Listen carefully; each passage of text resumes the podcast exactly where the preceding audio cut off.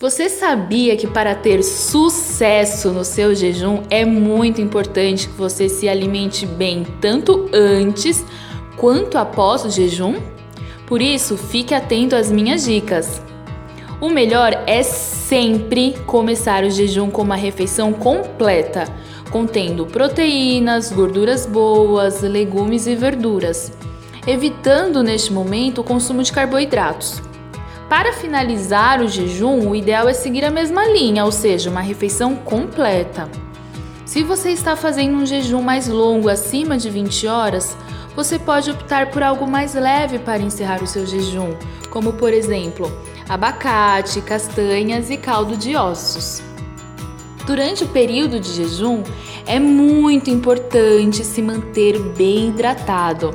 Mas atenção, só são permitidos cafés e chás sem açúcar e sem adoçante e água.